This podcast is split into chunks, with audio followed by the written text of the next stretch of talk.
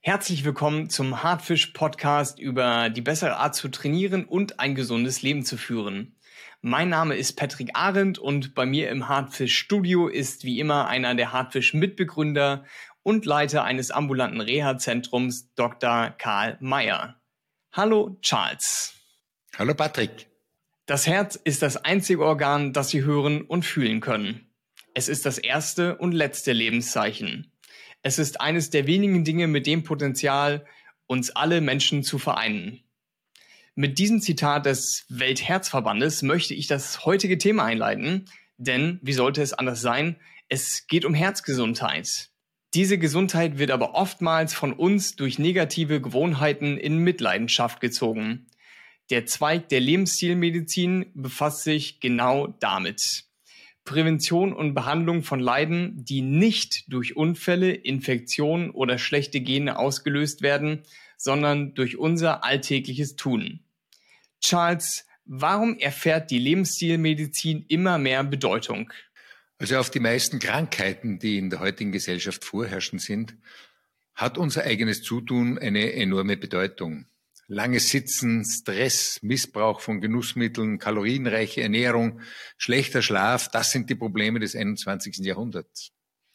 Es handelt sich um einen komplett veränderten Lebensstil Medizin im Gegensatz zu unseren Vorfahren. Wir handeln somit gegen die Evolution. Das belastet unsere Gesundheit. Zum Beispiel muss der Bewegungsapparat bewegt werden. Er ist nicht geschaffen fürs Sitzen, er ist geschaffen fürs Gehen. Zivilisationskrankheiten sind auf dem Vormarsch.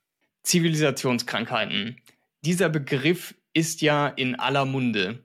Kannst du uns sagen, was man sich darunter vorstellen kann? Man nennt diese auch Wohlstandskrankheiten. Sie sind in den wohlhabenden Industrieländern durchaus vorherrschend. Der Überfluss, der dort herrscht, macht durchaus krank.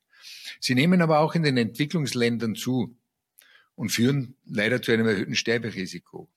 Diese Faktoren sind Essstörungen, Übergewicht und Fettleibigkeit, Bluthochdruck, Diabetes Typ 2, dieser sogenannte Altersdiabetes.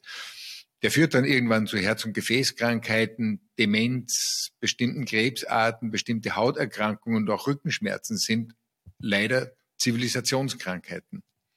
Es gibt in diesem Krankheitsspektrum eine klare Prävalenz von Herz-Kreislauf-Erkrankungen. Jedes Jahr sterben über 18 Millionen Menschen an Erkrankungen, die das Herz oder die Blutgefäße betreffen. 85 Prozent dieser Todesfälle eignen sich durch Herzinfarkt oder Schlaganfälle und das sind somit auch die häufigsten Todesursachen. 2021 waren die Herz-Kreislauf-Erkrankungen für circa 34 Prozent aller Sterbefälle in Österreich verantwortlich. Zum Beispiel an Krebs starben circa 22 Prozent und an Covid circa 8,5 Prozent. Das sind ja doch durchaus ziemlich erschreckende Zahlen. Kannst du unseren Zuhörerinnen und Zuhörern die Symptome schildern, an denen man ein hohes Herzinfarktrisiko erkennt? Also eines der Hauptsymptome ist Kurzatmigkeit äh, bei Belastung oder Atemnot und Beklemmung bei Belastung oder eine schnelle Erschöpfung bei einer Belastung, die man vor wenigen Wochen noch äh, ohne weiteres bewältigt hat. Brustschmerzen oder enge Gefühl bei körperlicher Anstrengung oder seelischem Stress wären dann ein weiteres Symptom, das auf eine Herz-Kreislauf-Erkrankung hindeuten würde. Betroffene leiden oft äh, viele Jahre unter koronarer Herzkrankheit und deren Beschwerden, die verursacht sind durch verengte Gefäße und äh, eine Verengung der kleinen Gefäße kann zu einer chronischen Herzschwäche führen. Die führt dann zu Wassereinlagerungen in der Lunge und Wassereinlagerungen in den Beinen und das sind, werden oft als bloße Alterserscheinungen abgetan.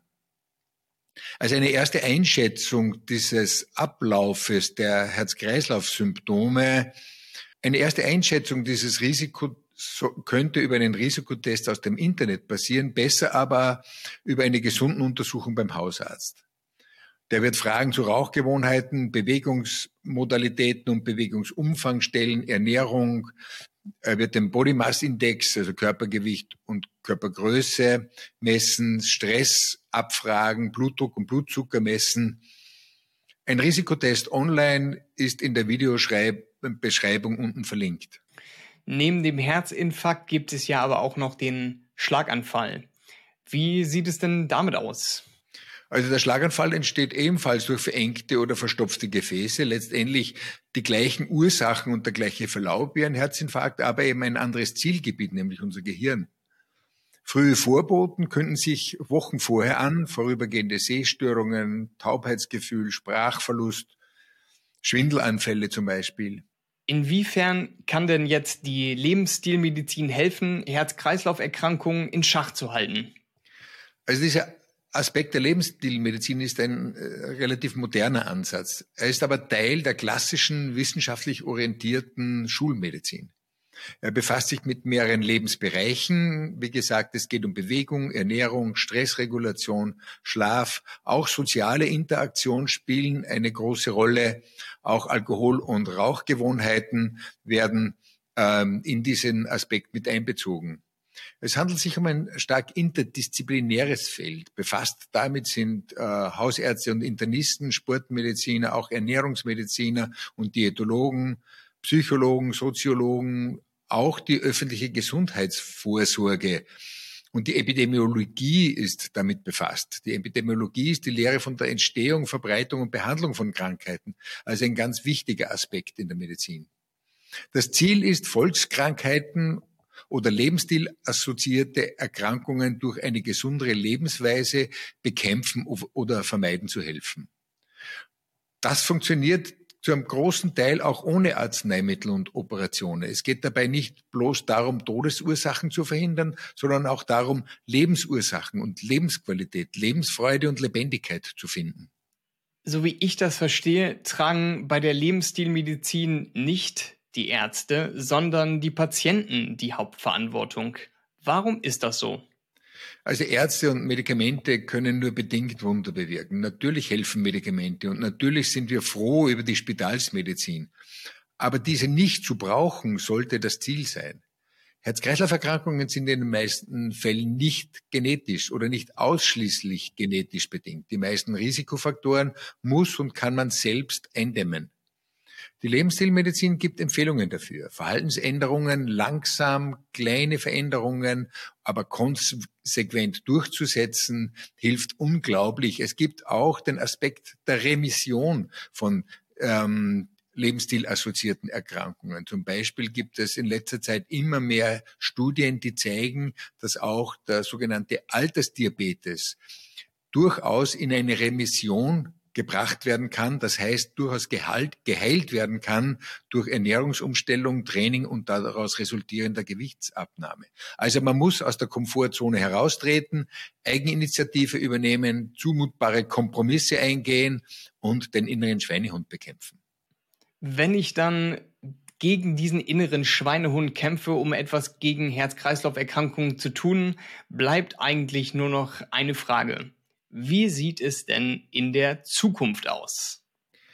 Also es ist unter diesem Aspekt schon einiges erreicht. Es gibt einige Ansätze, die Lebensstilmedizin auch in breiteren Bevölkerungskreisen zu etablieren. Der Anteil der Herz-Kreislauf-Erkrankungen an den Sterbefällen nimmt fast kontinuierlich langsam ab, aber wir müssen weiter am Ball bleiben. Wir müssen die Menschen auf der ganzen Welt aufklären und dazu ermutigen, sich besser um ihre Gesundheit zu kümmern. Und die WHO leistet da einen sehr großen Beitrag. Jeder kann dazu beitragen. Persönliche Erfahrungsberichte über Social Media, Teilnahme an Aktionen und Kampagnen motivieren eventuell auch andere Mitmenschen, sich an diese Bewegung anzuschließen. Und bevor jetzt die Zuhörerinnen und Zuhörer da draußen selbst aktiv werden, lass mich doch noch einmal ganz kurz zusammenfassen, worüber wir heute geredet haben. Denn die meisten Menschen wollen ihr Leben logischerweise in vollen Zügen auskosten, ohne sich mit den Themen Krankheit oder Tod auseinanderzusetzen. Leider fordern aber die heutigen gesellschaftlichen Umstände unsere Gesundheit stark heraus. Später kommt dann das Nachsehen und plötzlich wird der Alltag von Arztbesuchen und Krankenhausaufenthalten bestimmt. Dabei ist es ganz einfach, dass es nicht dazu kommt und die Menschen müssen sich lediglich um ihre Herzgesundheit kümmern und der ganzen Gesundheit mehr Beachtung schenken. Dafür muss man einfach nur seinen eigenen Lebensstil überdenken, das Risiko abwägen lassen und frühzeitig Maßnahmen treffen. Charles, was ist denn deine eine Botschaft, die unsere Hörer und Hörerinnen aus dieser Folge mitnehmen sollten? Also die Pflege der Gesundheit darf keinesfalls vernachlässigt werden. Das rächt sich. Man kann unglaublich viel selber tun. Der erste Schritt beginnt bei einem selbst. Mediziner können keine Wunder verbringen, wenn man nicht dazu bereit ist, die eigene Lebensweise anzupassen. Ein gesunder Lebensstil ist die beste Vorsorge. Dann danke ich dir dafür, Charles, für diese Einblicke, die du uns wieder hier gegeben hast. Und es wird natürlich auch noch so viel mehr wertvolle Inhalte geben, die wir hier leicht verständlich für Sie aufbereiten. Vergessen Sie dafür nicht, unseren Podcast bei YouTube zu abonnieren. Wenn Sie den Podcast bei Spotify oder Apple Music hören, können Sie uns eine Bewertung mit bis zu fünf Sternen hinterlassen. Dann bleibt mir an dieser Stelle nichts übrig, als zu sagen, vielen Dank für Ihr Interesse, dass Sie eingeschaltet haben und bis zum nächsten Mal.